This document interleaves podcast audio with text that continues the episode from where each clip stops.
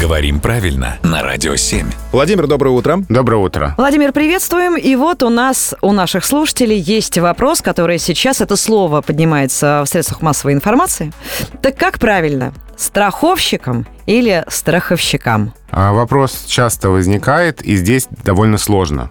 Потому что есть у нас слова «ямщик», «крановщик», и хочется по аналогии и в этой профессии тоже туда же поставить ударение. Специально не говорю, чтобы даже не звучал неправильный вариант, а правильно «страховщик». Страховщик, и ударение остается на корне, страховщиком, только так.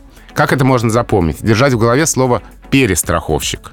Вот там уже в этом длинном слове у нас не будет соблазна ударение сдвинуть на последний слог, поэтому помните, что страховщик как перестраховщик. Спасибо большое, Володя. Друзья, если у вас есть какие-то вопросы, как правильно произнести, написать, поставить ударение в каком-то слове, не стесняйтесь, пишите нам, а мы все ваши обращения передаем Владимиру Пахомову.